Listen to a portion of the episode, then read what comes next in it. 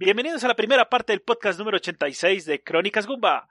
A mi lado, pero desde el otro lado de la pantalla, Víctor Dalos. Buenos días, tardes, noches, según nos escuchen. César Flagstad. Un saludo para los compañeros y para quienes nos escuchan. Andrés Valencia. A todos, ¿cómo están? Placer de volver a estar con ustedes. Y nuestro invitado, Renzo, el monje rojo Camargo. hola, hola a todos. Muchas gracias por tenerme de nuevo. ¿Y quién les habla? Sergio Vargas, Sega 81 Co. El cantante. El día de hoy, César empieza con un juego, ahora este podcast 86, es un juego de autos, curiosamente él, no, digamos que no es como el, el que más disfruta ese género, pero nos ha traído ya varios. ¿De qué juego vamos a hablar? Vamos a hablar de Need for Speed Payback. ¿Qué nos quedamos escuchando? Vamos a escuchar una canción que hace parte de la banda sonora compuesta por Joseph Trapanese que se llama Blast Off.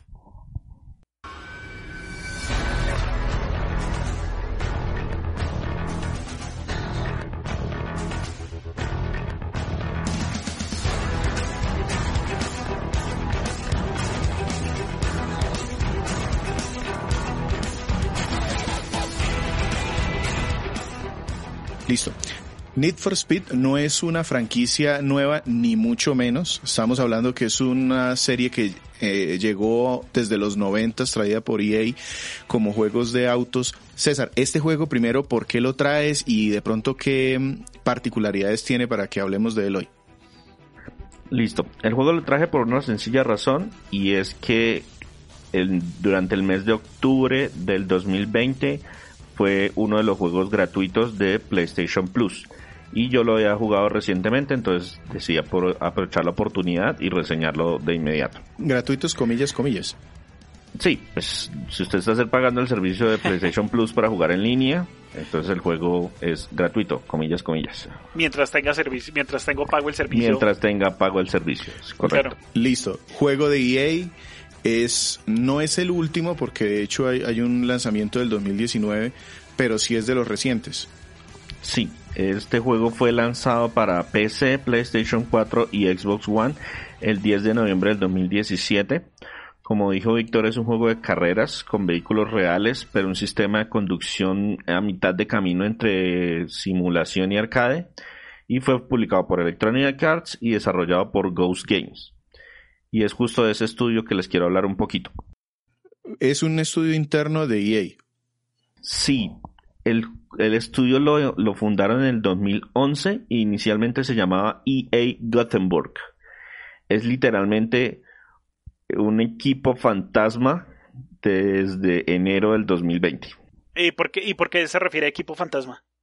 Pues precisamente por los últimos cambios que recibió. Les voy a contar un poquito entonces desde el principio. El estudio lo fundaron en 2011 en Gothenburg, Suecia y entre sus filas tenían empleados de varias empresas o de varios desarrolladores grandes como Dice, Blackbox, Criterion Games y Playground Games.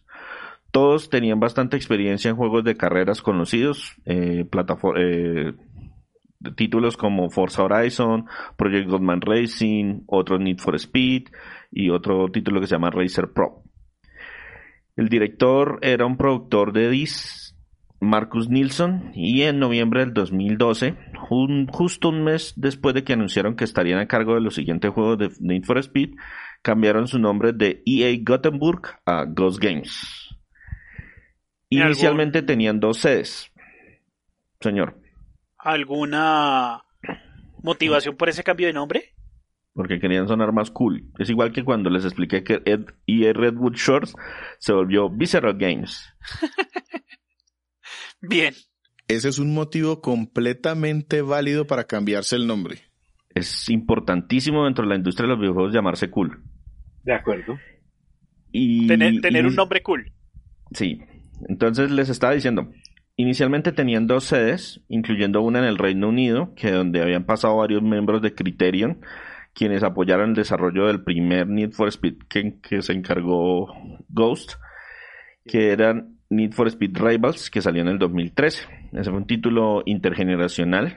Entonces salió para PlayStation 3, Xbox 360, PlayStation 4, Xbox One y PC. Pero después de la salida de ese título, el estudio de Reino Unido fue prácticamente desmantelado por EA y los contratistas los despidieron y los empleados de tiempo completo los reasignaron. Algunos los devolvieron a Criterion, otros los, los trasladaron hasta Ghost, etcétera, etcétera. La franquicia había empezado a mutar un poquito durante esos años, porque normalmente salía todos los años, es decir, todos los años teníamos un Need for Speed diferente, pero la frecuencia de lanzamiento la bajaron a un lanzamiento bianual. Entonces les hablaba de Rivals en el 2013, luego salió un juego que se llamó simplemente Need for Speed en el 2015, Después, en 2017, eh, Need for Speed Payback.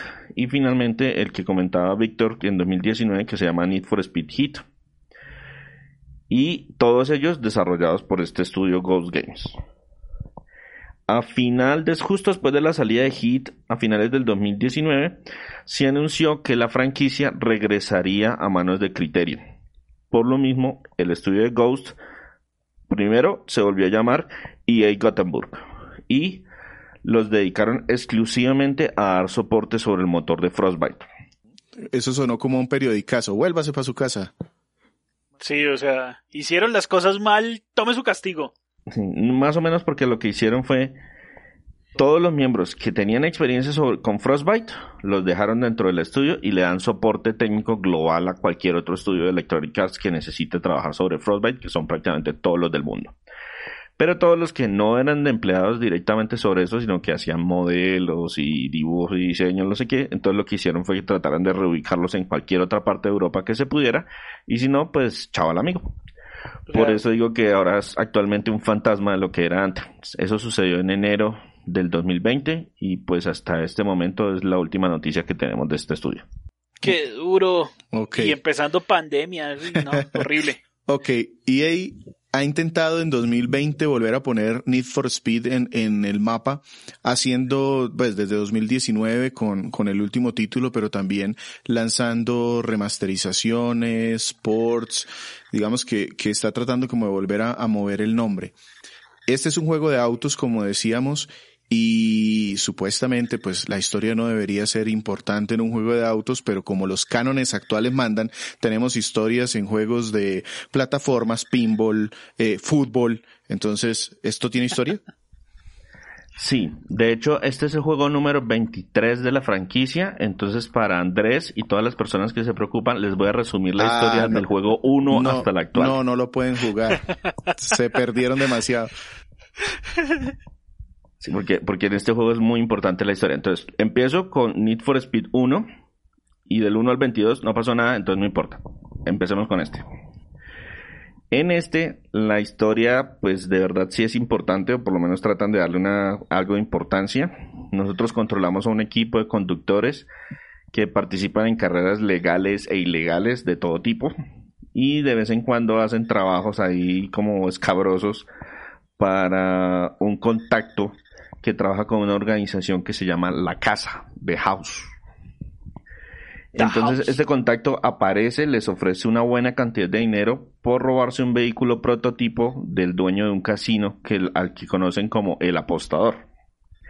Y justo cuando iban a entregarla al mecánico de confianza su nuevo vehículo, este contacto, esta fixer, que se llama Lina Navarro, nos traiciona, se roba el carro y trata de hacer que arresten a Tyler, que es uno de nuestros, digamos como es, es como el, de los tres protagonistas es el protagonista más importante.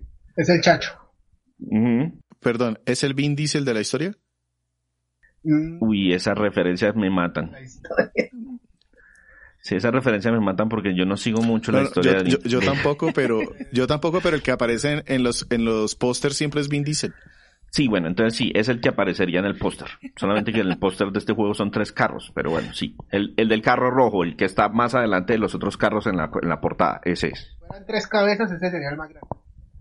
Sí, exactamente. Y finalmente pues nos salvamos de ir a la cárcel porque el apostador también fue traicionado por Navarro y entonces nos propone un trato para vengarnos. Luego pasan seis meses en los que no hacemos más que trabajar de ballet en uno de los de los casinos del apostador y viendo que no hay progreso en nuestra venganza, decidimos registrarnos como corredores para la casa. Es decir, vamos a, infiltrar la organización desde abajo. Y lo que hacemos finalmente es provocar a Navarro ganando una carrera que estaba arreglada, en que todo el mundo nos decía, no, tienes que llegar por lo menos de segundo, tienes que hacerla competitiva, que no sé qué. Y no, pues de malas, yo gano y pues eso le hace perder un montón de dinero a la casa y específicamente a Navarro. Y eh, digamos que hay consecuencias. Finalmente el apostador dice, bueno, ya que usted desató aquí un pequeño caos, pues está bien. Entonces lo que hay que hacer para arruinar a la casa es ganarse una mega carrera que, donde vienen conductores de todo el mundo y pues hay que ganarse el tiquete para ir a esa competencia. Y pues para hacerlo entonces debemos primero que todo reunir de nuevo nuestro equipo y segundo, derrotar a un montón de bandas de corredores para ganar respeto y los, las autorizaciones, los puntos, como los puntos suficientes para ir a competir en esa mega carrera. Ok, suena mucho a película de autos. Eh, ¿Y cómo aporta esto realmente al juego? Es decir, si hay algún interés en, o, o había necesidad de hacer esto, ponerle historia así como tan eh, película serie B. La verdad. Corrupción. Sí, la verdad, no mucho. O sea, en las partes donde de verdad entra como la historia o que de verdad se vuelve como interesante, son tan contadas. Es decir, al principio, por ejemplo, la, la, la carrera del robo, está muy bien coreografiada y cambiamos de auto y nos metemos dentro del camión, que eso lo usa automáticamente el juego porque solamente nosotros controlamos autos, pero apenas el corredor se mete dentro del auto, salimos, o sea, fue la escena que mostraron en el E3 del 2017, si mal no recuerdo, en que uno se acercaba y, y cambiaba de vehículo en tiempo real y todo muy cinematográfico, pero hace tan poquito énfasis en ese, en ese aspecto que la verdad pudieron haberse saltado mucho de esa trama. Y los diálogos también son muy, muy trillados, entonces no le aportan, personalmente no me parece que le aporte tanto al, juego como uno parecería. Ok, pero es, es un, es un, digamos que aspecto que le suma porque ya llevamos hablando de eso y pues es porque es importante de alguna manera. Es importante, pero no necesariamente le suma. Correcto. Pasémonos entonces ahora sí a cómo se juega esto.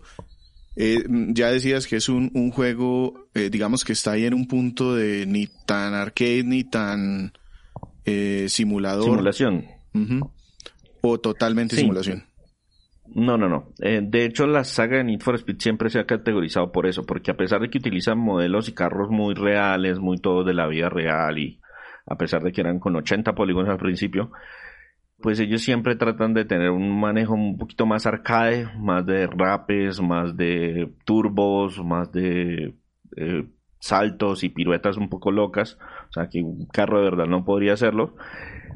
Pero pues tampoco es tan arcade como algo como, no sé, Mario Kart o Crash o... No subestime, no subestime los microbuses en Bogotá o las combis peruanas que por algo llevan la, etiqueta de Need for Speed casi todas.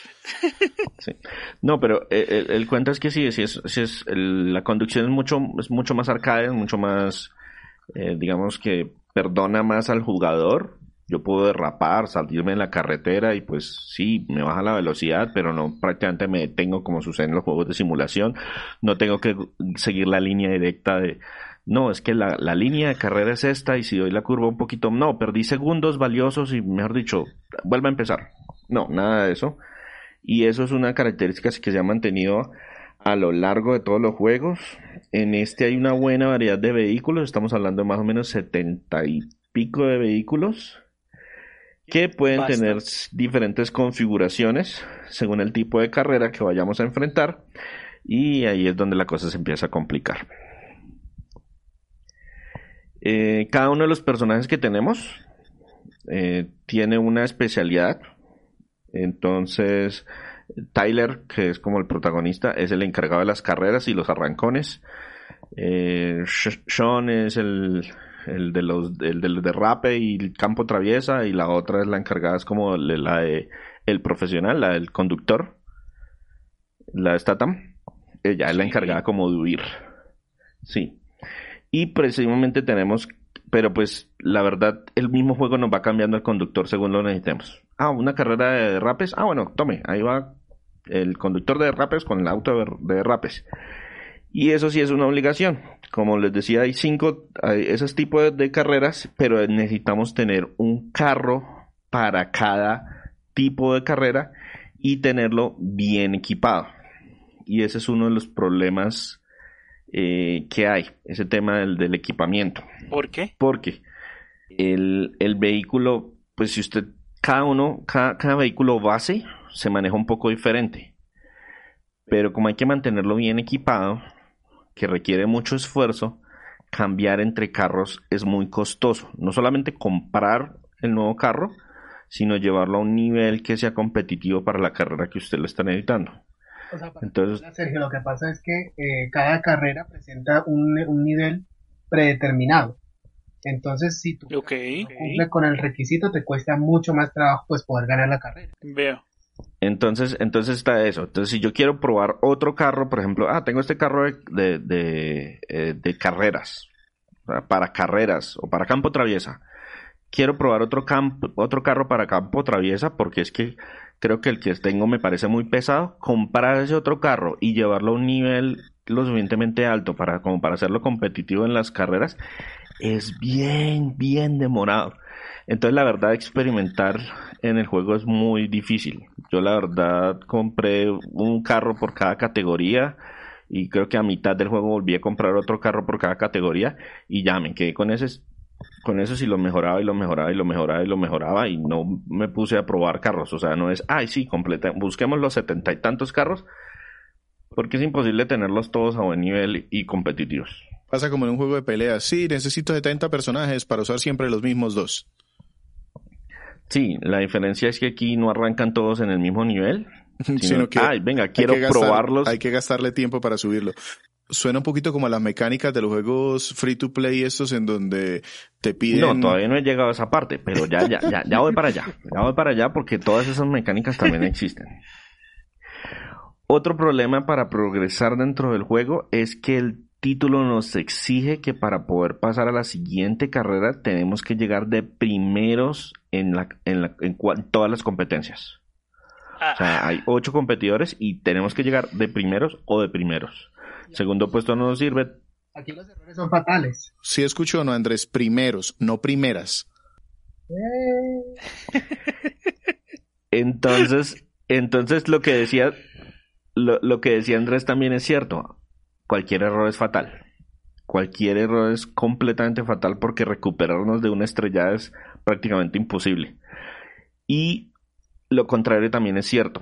A pesar de que estemos manejando perfecto y con un auto muy superior al nivel que está pidiendo la carrera, es casi imposible dejar tirada la competencia. O sea, cuando nosotros vamos adelante, ellos siempre están muy cerquita. Y cuando nosotros vamos atrás, es prácticamente imposible. O sea, siempre estamos como competitivos de segundo, de tercero, pero alcanzar al primero es muy difícil después de haber cometido un error, por muy pequeñito que sea. Tiene un modo presión cuando uno va de noche en carreras nocturnas, entonces uno ve una luz en la parte inferior de la pantalla. Ese no es el brillo de tu carro, es el brillo del carro que tiene atrás porque mágicamente te está alcanzando, a pesar de que hayas aplicado todos los eh, trucos para no perder velocidad, que hayas usado todos tus nitros, el hijo de madre siempre está ahí atrás. O sea que el, el emparejamiento de la competencia es, es tirando a que siempre están detrás tuyo, siempre, o sea, en el sentido de que siempre te están pisando los talones, pero muy difícil alcanzar al primero entonces. Pero entonces. Sergio, se la pongo de esta forma, si usted comete un estrellón, un bloqueo, lo que sea, le van a pasar siete carros inmediatamente al lado. Hijo de...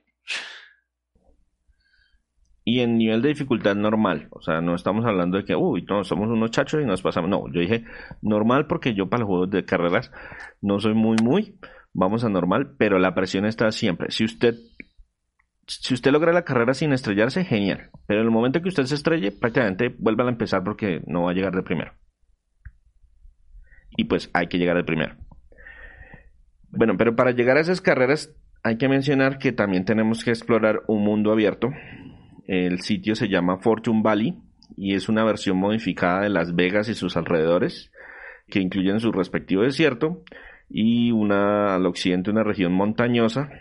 Y pues en la ruta entre carrera y carrera hay un par de distracciones como puntos de velocidad o tramos para hacer puntos de derrape, o fragmentos de velocidad sostenida, que tenemos que llegar del punto A al punto B sin bajar de no sé cuántos kilómetros por hora. También hay saltos, que mínimo tantos metros para que nos den diferentes estrellitas. Y si los superamos, lo que nos da el juego es experiencia. ¿Que para qué sirve esa experiencia? La verdad, para casi nada. Porque el sistema de mejora del carro es una pesadilla y eso es lo que les mencionaba Víctor que sí, parece que esto fuera modelado debajo, detrás de un juego de free to play. Les voy a explicar así más o menos. Saquen su hoja de Excel si consideran que está como muy enredado, pero miren, cada vehículo tiene un nivel base. Y para mejorarlo podemos usar unas cosas que se llaman cartas de velocidad. Esas cartas de velocidad son de seis categorías diferentes y pertenecen a cinco fabricantes diferentes. Las cartas tienen un nivel y bonos aleatorios. Y usar varias cartas del mismo fabricante nos da un empuje extra en las fortalezas de esas marcas. Las cartas se ganan. Sí, exacto. Las cartas se ganan una cada vez que ganamos una carrera. Y o se pueden comprar en la tienda donde hay solamente disponibles y rotan cada 15 minutos. En el juego cuando se lanzó era cada 30 minutos, pero cada 15 minutos hay 12 cartas diferentes. Entonces yo cada 15 minutos tengo que entrar a una tienda y mirar si hay cartas de las que yo necesite. Y cuando dice comprar se refiere a que el juego me da mucho dinero y yo puedo ir a comprarlas. Correcto. El juego me da mucho dinero. Me da miles de dólares, pero cuando vas a comprar las cosas como que migajas. Sí, exacto. Y las, lo, que salen son muy, son muy malas. Y la tercera forma en la que podemos ganar es con una ruleta que utiliza tres tokens. Estos tres tokens, esos tokens se pueden obtener de diferentes maneras. La primera es cambiando cartas que no nos interesen. La segunda es con cajas de regalo que recibimos al completar algunas actividades o al subir de nivel, por eso la experiencia. Y la tercera es ir, sacar una tarjeta de crédito, y pasarla por PlayStation Store o por su mecanismo de pago preferido y comprar tokens para poder lanzar en la ruleta. Entonces, eh, los que tengan pues hijos o sobrinos chiquitos o algo así, no les dejen la billetera al lado si están jugando este título. Si, si tienen registrada su tarjeta de crédito en alguna de esas plataformas, eh, aléjenlos porque o desbloqueenlos o pónganle algún control parental porque no les pueden ¡Qué limpiar. Y y digamos que esas son las formas de, obtener esas, esas cartas. Qué forma de enredar la preparación de una limonada, Joder, madre. Es un juego de carros, compro partes, compro llantas y hágale, no. Ok. Pues, eh, pues, era un vaso de agua y se volvió una tormenta. Sí, sí, sí. Menos mal yo sí abrí la hoja de Excel, ya más o menos aquí tengo. Entonces los cinco tengo una probabilidad de sacar cada uno de ellos por la cantidad de cartas que necesito. Y si no, entonces pues puedo comprarlas según los tokens que tenga de la experiencia. Perfecto, muy claro. Sí, y la ruleta usted puede bloquear una de las cosas. Usted puede bloquear el fabricante o puede bloquear la parte. Ah, se me dañó la hoja de Excel. El bono. Puede bloquear cualquiera de las tres. Entonces, por ejemplo, si usted está tratando de conseguir cartas de un fabricante en particular, porque, pues, como les digo, si ustedes tienen tres o seis cartas del mismo fabricante, tiene un bono adicional de, la, de lo que del bono ese fabricante. Entonces, pues usted dice, no, pues entonces voy a lanzar la ruleta, pero voy a quemar este fabricante de tal manera que me salgan diferentes partes que puede que me sirvan o no me sirvan y si me sirven las guardo y si no me sirven las canjeo por tokens y cada tres tokens pues puedo lanzar otra vez la, la ruleta. Entonces, como se podrán imaginar, tener un carro y llevarlo a un nivel competitivo es complicado, pero posible. ¿ok? El juego no, no requiere sacar la, la, la billetera. Necesito un carro por cada tipo de carreras que hay tampoco, eso también es posible. Lo que usted no puede hacer es ponerse a experimentar, es decir, este carro que ya lo subió a nivel competitivo, no, es que lo siento muy pesado en la cola, entonces se me va mucho cuando doy las curvas. Probemos este otro carro a ver si es mejor. Oiga, ese segundo carro, usted lo puede comprar con el dinero del juego. Pero conseguir las cartas suficientes, las speed cards, para llevarlo al nivel que debería tener para competir en la carrera que usted va, le va a costar un montón de trabajo y un montón de tiempo.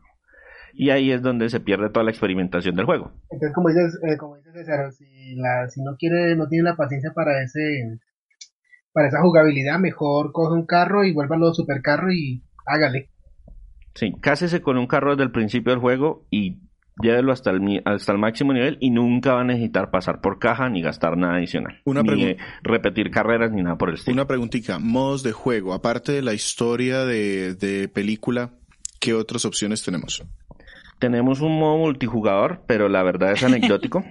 porque si usted entra, todos van a estar utilizando el mejor carro con las mejores cartas y pues no hay gran estrategia, o sea, no es o escoja entre estos cuatro carros para ver cuál es el que conduce mejor en este tipo de carreras. No, todos tienen el carro prototipo que le dan a usted al final del juego en nivel 400 o 300, que es el máximo del juego, y todos vamos con la última cosa, entonces, eh, pues está parejo, pero no por la variedad, sino porque todos están con lo mismo. Entonces ni se molesten en entrar en ese multijugador. Lo otro que sí tiene es el muro comparativo que venía de juegos anteriores donde usted ve, por ejemplo, oiga, en este punto de velocidad yo pasé a 200 kilómetros por hora y mi amigo que también está jugando eso pasó a 215 kilómetros por hora. Uy, no, lo voy a pasar. Y cosas por el estilo. Y el mismo juego le da unas, unos, un poquito más de experiencia por hacer eso y pues experiencia equivale a que eventualmente pueda destapar alguna caja. Y eso es todo en modo de juego, no hay más. ¿Cuánto se demoró pasando esta historia? ¿Cuánto me demoré yo? ¿Cuánto debería haberme demorado? las dos cosas. El juego debería demorarse más o menos unas 20 horas. Pero para los que no somos muy diestros en este tipo de juegos hay que hacer mucho más grinding de lo normal. Entonces yo llegué a un punto en que tenía un carro que era buenísimo en las rectas, pero era una mugre haciendo curvas y llegué a una carrera que eran puras curvas. Entonces me tocó comprar un segundo carro que era mejor para hacerlas y hacerle todo el grinding de subirlo en este. Y pues la verdad sí me gustó eso de los saltos y los tokens y buscar esas cosas. Hay unos carros destartalados que hay que buscar por el juego consiguiendo unos mapas.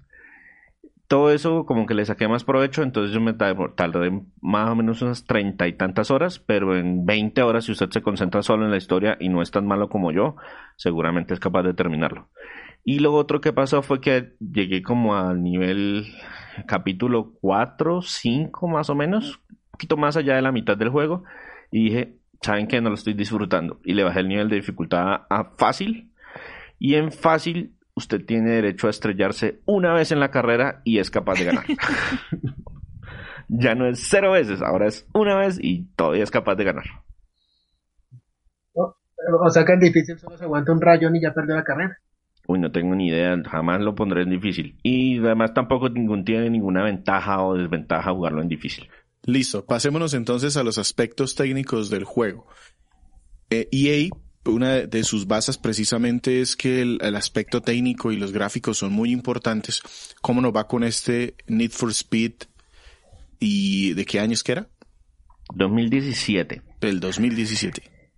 Exacto. El juego, eh, aunque la conducción es mucho más arcade, en la parte visual definitivamente el objetivo es apuntar al realismo. Los carros están muy bien modelados, tienen cientos de opciones de personalización.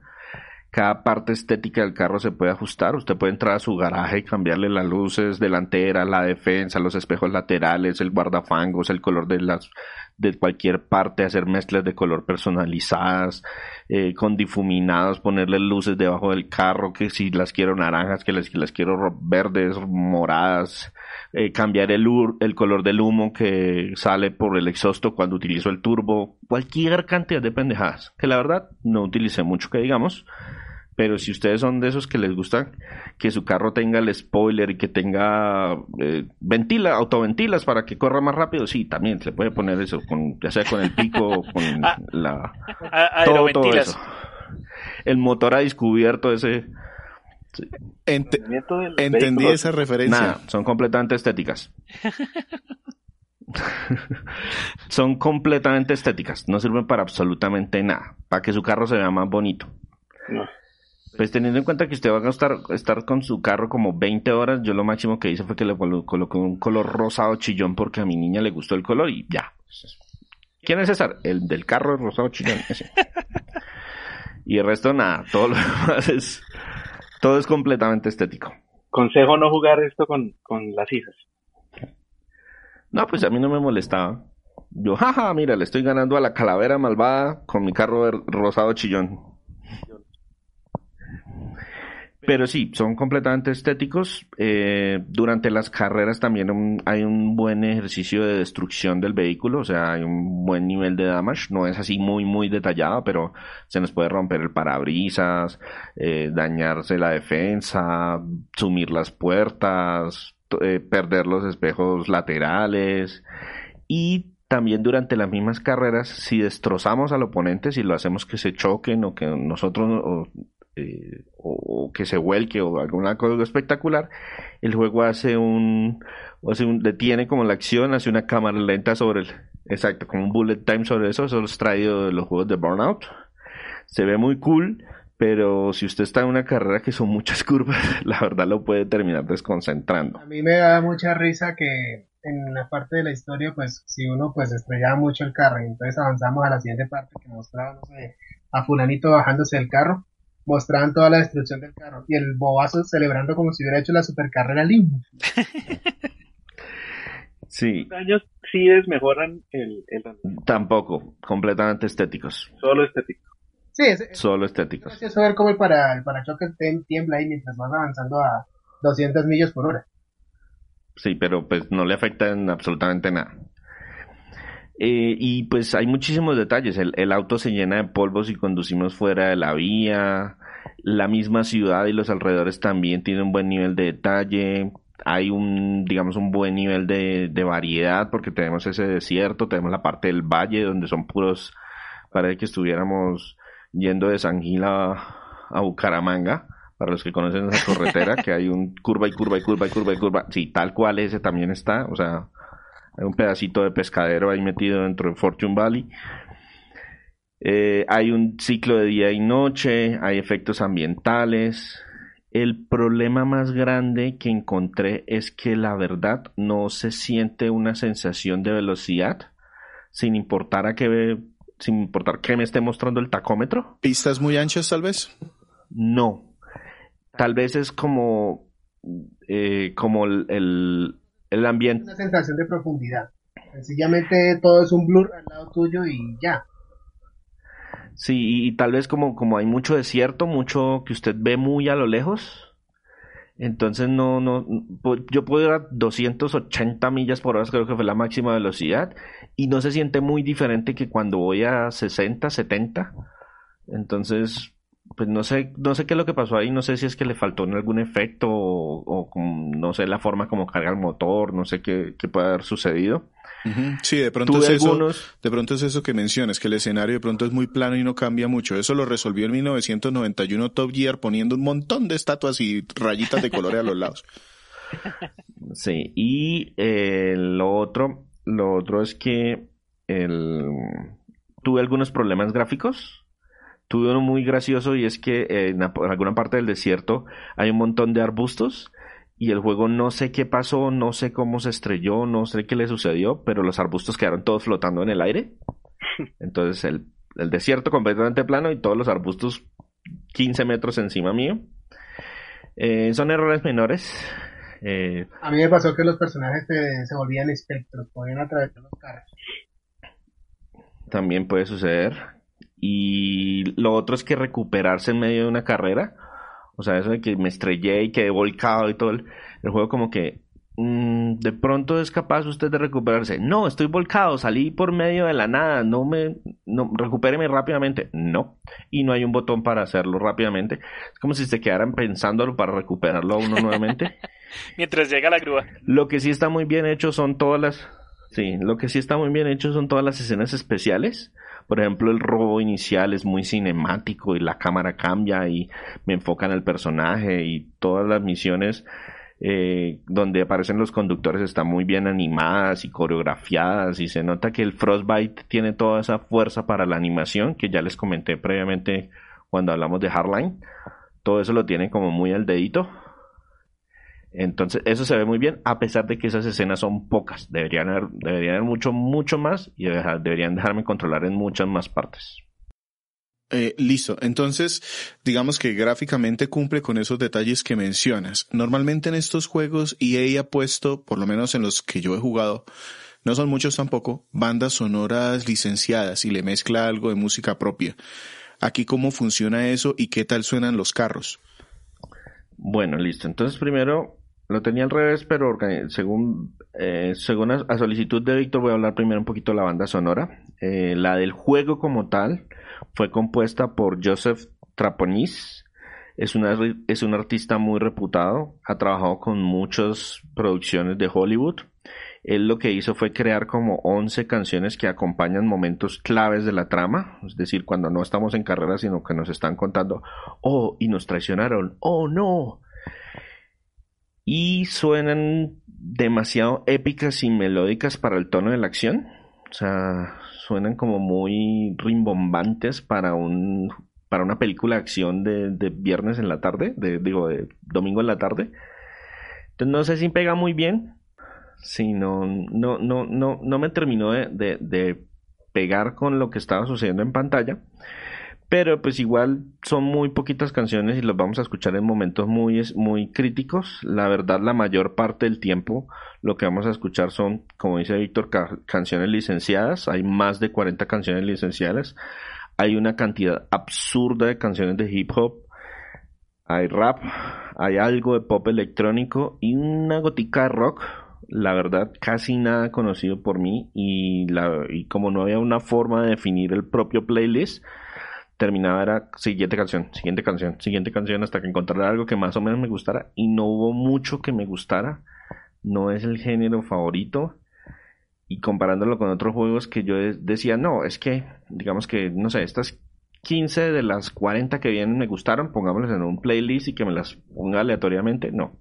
Entonces siempre terminaba escuchando dos o tres las mismas de manera aleatoria y no me convenció así como mucho esa banda sonora. No es de mi estilo y no pude personalizar de alguna forma que me agradara. ¿No hay estaciones tampoco? No, no, no, suena es... Salen aleatoriamente. Salen aleatoriamente, exacto. Y no puedo armar ni estaciones, ni, ni, ni encontré la forma, o por lo menos de manera sencilla, de decir, no, es que estas son las que me gustan, que suenen solamente estas y yo pues póngame las aleatorias, no me importa, pero es que estas son las que me gustan. Yo siempre le doy la oportunidad y más adelante vamos a escuchar una que la verdad me gustó de todas las cuarenta y tantas y que no conocía, pero fue de lo poquito que pude rescatar. No, pero qué fastidioso, no poder. Mm, sí. En cuanto al resto de sonidos, pues los carros suenan bastante bien. No soy así ningún experto, escucha, pero pues no opacan eh, demasiado el, sonido ambiental, pues, es decir, estoy escuchando el motor del carro, pero también alcanzo a escuchar la música, entonces eh, como que se complementan, suenan diferentes en los diferentes tipos de vehículos, es decir, si cambia si, compro una, una latica y compro el que mega vehículo, entonces, pues sí, sí, hay esas variaciones. Y en cuanto al resto de sonido, los actores que contrataron para dar voz a los personajes no son muy conocidos y la verdad el problema es que los diálogos son un desastre. Entonces, puedo decir que no lo hicieron tan mal, porque al menos tenían los, los acentos correctos. Por ejemplo, Shan es de... Muy truchos. Es británico y pues suena británico. Y donde tenían que darle fuerza a la acción, pues trataron de darle fuerza. Pero es que los diálogos en serio son muy... Eh, de cultura popular. De, ay, sí, datos. un ejército de micos para escribir la, el guion no sé qué hay, no, es, es, es como cuando un papá trata de sonar hip, o sea, cuando trata de sonar cool y empieza a utilizar slang o las palabras de, de, los chicos modernos y todo eso, y como que no pega muy bien, que digamos, entonces, eso se sintió muy forzado y hay muchísimos diálogos de ese estilo. Entonces, por muy buenos que, que pudieran haber sido los actores, que pues no son muy conocidos por lo menos, eh, no había mucho, mucho material para trabajar. Ok, entonces con esta, con este, digamos que reseña y datos, pasémonos entonces a hablar de lo bueno, lo malo y lo feo. ¿Qué nos quedamos escuchando antes de pasar allí? Bueno, como es una canción licenciada, les vamos a dejar solamente un pedacito de una canción que me gustó bastante, la descubrí en este juego que se llama I Win, The Lethal Bliss, featuring Skepta. Y es de las poquitas que podemos colocar sin ofender las sensibilidades de un montón de población del mundo. Porque como hay bastante hip hop, pues el juego la censura, pero cuando uno trata de buscarlas, están sin censura y changos.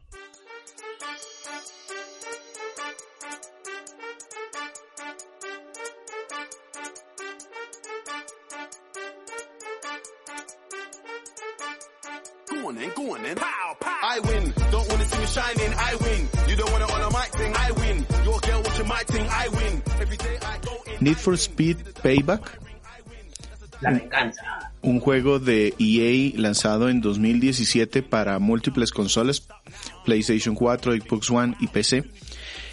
César lo jugó en PlayStation 4. Cuéntenos qué le gustó, qué le pareció bueno de este juego. Hay dos cositas que quiero resaltar como dentro de las buenas del juego. Uno es la conducción como tal, es decir, ese sentido, ese sentimiento arcade que no está muy, muy al borde del arcade, o sea, no estamos jugando Mario Kart, pero tampoco estoy muy, muy pegado a la simulación, no estoy jugando Gran Turismo. Es un buen balance, entonces uno se puede entretener bastante en, esta, en las carreras. Y conduciendo en general en el mundo, buscando cosas y monedas y tokens y puntos y lo que sea, es más o menos, es bien entretenido en esa parte. El otro aspecto positivo es el aspecto visual.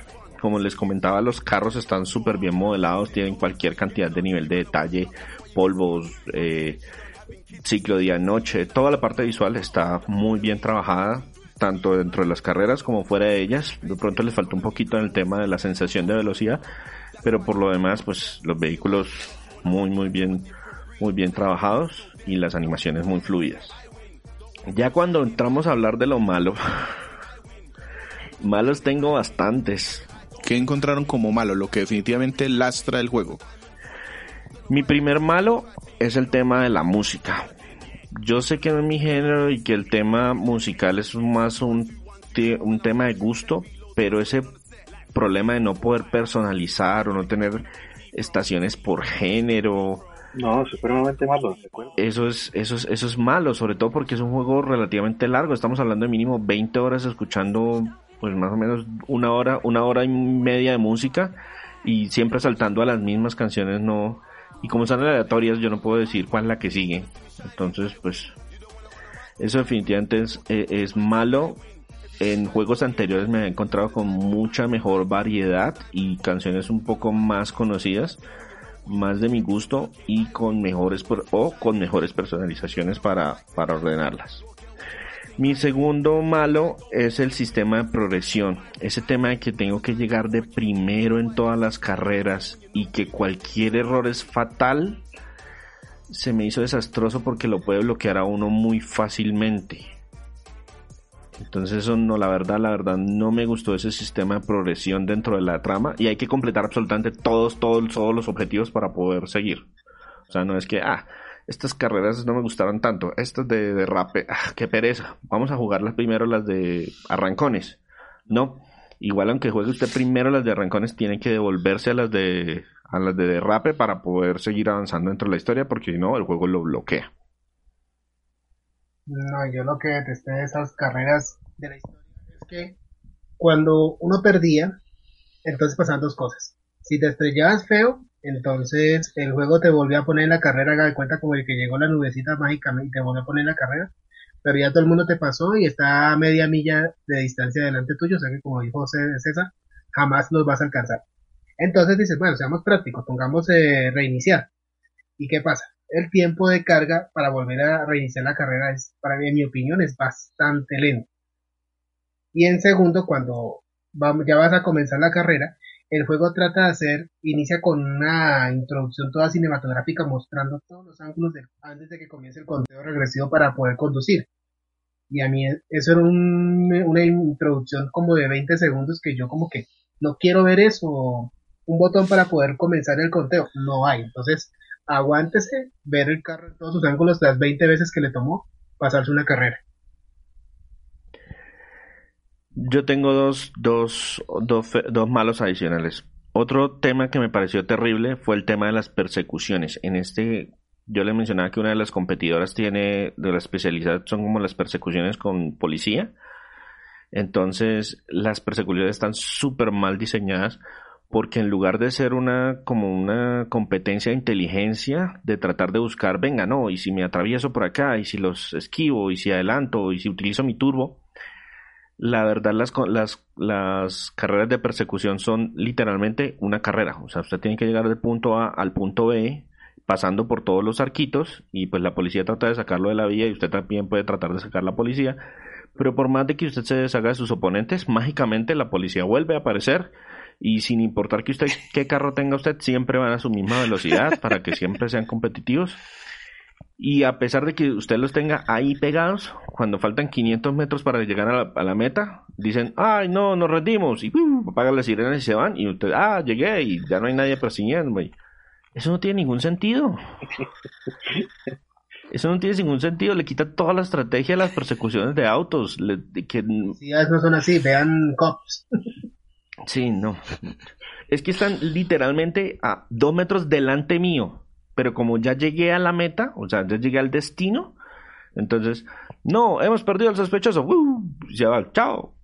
Los ve uno pasar, hasta luego. Va a su casa, tiene inmunidad diplomática. Uh. Sí. Y entonces todas las carreras de, de, policías, pues, son muy chéveres en cuanto a que uno puede competir y sacarlos de la vía y los, los carros que uno maneja dan para hacer eso así estrellas de policía con bullet time, eso es, por lo menos se vio chévere. Exacto, pero uy, no, ese, ese, ese, eso de que no importa que ella le haga mientras estemos en la carrera no pasa nada y justo cuando llegamos, no, listo, chao, hasta luego, inmunidad diplomática. eso es malo. Es muy raro que, digamos, hay puntos de mundo abierto en la ciudad, yo voy de un punto A a punto B y ¿Está roto? A 300 kilómetros por hora y ningún policía me paró a, me trató de parar porque violé la, los límites de velocidad. Sencillamente me, me vieron ver con una pistola, vieron la velocidad en la que iba y dijeron, eh, no perdamos el tiempo, deje así. Y el otro tema malo es todo el tema de la economía del juego ese tema de las cartas, de, la, de, la, de las cartas de velocidad que pertenecen a, de seis tipos para cinco fabricantes y tengo la ruleta y me dan el dinero y solamente las gano si me dan una al principio y puedo tengo no todo eso es un enredo horrible dentro de un juego full price que es pura mecánica de juego de, de microtransacciones de juego de free to play oiga, no, pues entonces vuelva cada 15 minutos a las tiendas, antes eran 30 minutos, para saber si hay nuevos productos y veamos a ver si le alcanza para comprar esos nuevos productos.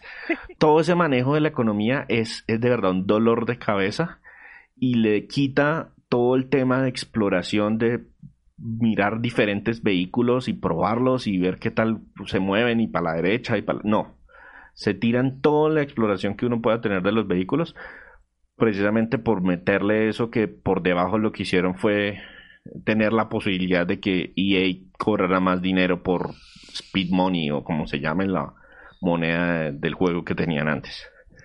Y ese fue el mismo año en que salió Battlefront 2 y todo el Battlefront 2 y todo el mundo le cayó al Battlefront, pero este tiene las mismas mecánicas y dependen de la progresión completa del vehículo dentro de la historia.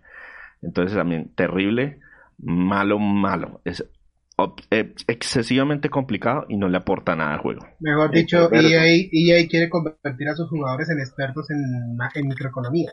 Mecánica sorpresa. Ok, con estos, no sé si, si tienes más datos o pasamos ya a darle una calificación. Tengo dos feitos, esas cositas que me molestaron, pero que de pronto no dañan la experiencia. Uno es el tema de los errores gráficos. Esos, feitos que aparecen que se me flotaron y que a veces atravesé cosas y no me dañaron el juego. Pero pues es un motor que ya es sólido, que yo ya había trabajado antes. Esperaba un poquito más de estabilidad en ese aspecto. Y lo otro es el tema eh, de las recompensas que uno recibe al finalizar las carreras eh, dan una recompensa como económico, como, eh, llegó de segundo, pues tome unos pesitos para ver si la tienda le bota algo, algo interesante.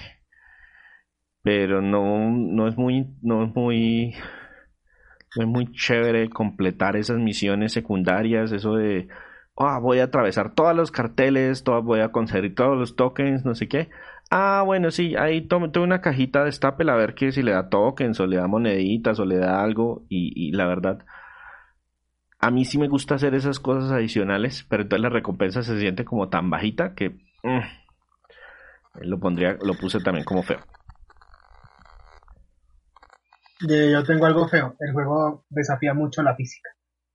O sea, ninguna ley de la física apela a este juego, sobre todo en el daño de los carros y algunas situaciones, como por ejemplo, eh, yo a veces me gustaba jugar mucho de impulsar el carro por rampas y tratar de pasar otra rampa y así. Pero digamos que a veces el carro perdía velocidad y ya en la siguiente rampa yo me estrellaba. Entonces ahí supuestamente muestran en cámara lenta el efecto que debe tener el carro al estrellarse.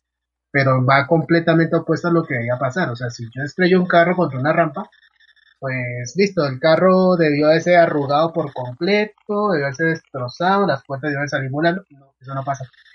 Eh, digamos que quisieron como aligerar los daños, pero pues de, de una forma tan improbable que, que también, en mi opinión, afectó mi experiencia, porque, a ver, esto no debería pasar, sean un poco más realistas, si, si eh, supuestamente es una de las cosas que EA busca con su, con su serie de Need for Speed, pues aquí no lo logran en, en realidad, y si, el, y si el tipo se muere, porque el tipo ya salió disparado con cinturón de seguridad y todo, pues no me importa, hagan restar y el tipo volverá a la vida, o sea, es un juego, pero, pero tampoco. Ok, entonces con todos estos detalles que de pronto le vieron, ¿qué diría el juez Gumba de este juego? Yo diría que el juez Gumba para el juego para el juez Gumba este es un juego solo regalado. Y yo digo que solo regalado, raspado. O sea, si lo pudieran descargar con el PlayStation Plus y lo quieren probar, esa es su oportunidad. De otra manera, no le gasten dinero a este juego. Y si me tocara darle una calificación numérica, yo le pondría 5 sobre 10 cartas de velocidad a Need for Speed Payback. Listo, sí, sí, sí sonó a eso y, y sobre todo porque César venía, el, el, juego anterior que reseñó fue el Most Wanted, creo que fue. De los Need for Speed, sí. Y, y de ese le dejó muy buenas sensaciones por lo que recuerdo y este como que se las echó al piso otra vez. Sí, la verdad no lo disfruté. O sea, lo que les digo, en cierto punto llegué y dije, no, no, no estoy disfrutando la experiencia base. Me encanta pasear por ahí, pero no estoy progresando, bajemos el nivel de dificultad y terminemos de una vez esta cosa. Listo. Entonces. Listo, entonces con esto queda la, la observación más que recomendación y pasamos entonces a despedirnos. Nuestro podcast se publica de manera semanal en iTunes, iBox, TuneIn Radio, Google Podcast, Solamente eh, para obtener nuestro RCS pueden ingresar a www.cronicasgumba.com donde además de encontrar nuestro RCS y nuestro podcast que se publica también de manera semanal, retro reseñas que cada uno de los colaboradores de Crónicas Gumba está publicando semanalmente. Nuestras redes sociales arroba Crónicas Gumba en Twitter e Instagram y nuestro Facebook fanpage www facebook.com slash crónicas gumba, donde tratamos de ser un poco más activos. Les agradecemos el clic en la publicidad en la página de Crónicas, nos ayuda muchísimo con este proyecto. Y sin nada más, César Flagstad. Un saludo. Andrés Valencia. Gracias a todos por escucharnos, por aguantarnos esta retaíla y esperamos sus comentarios. Víctor Dalos. Gracias por escucharnos el día que haya sido hoy. Renzo el Monje Rojo? Eh, pues eh, lamentablemente eh, uno de los de los pocos juegos que, escuché con esa con, esa calificación. qué pena, qué pena para César y Andrés que han tenido esa mala experiencia. Muchas gracias a todos por habernos escuchado. Y quien les habla, Sergio Vargas, Segara 80 y Hasta pronto.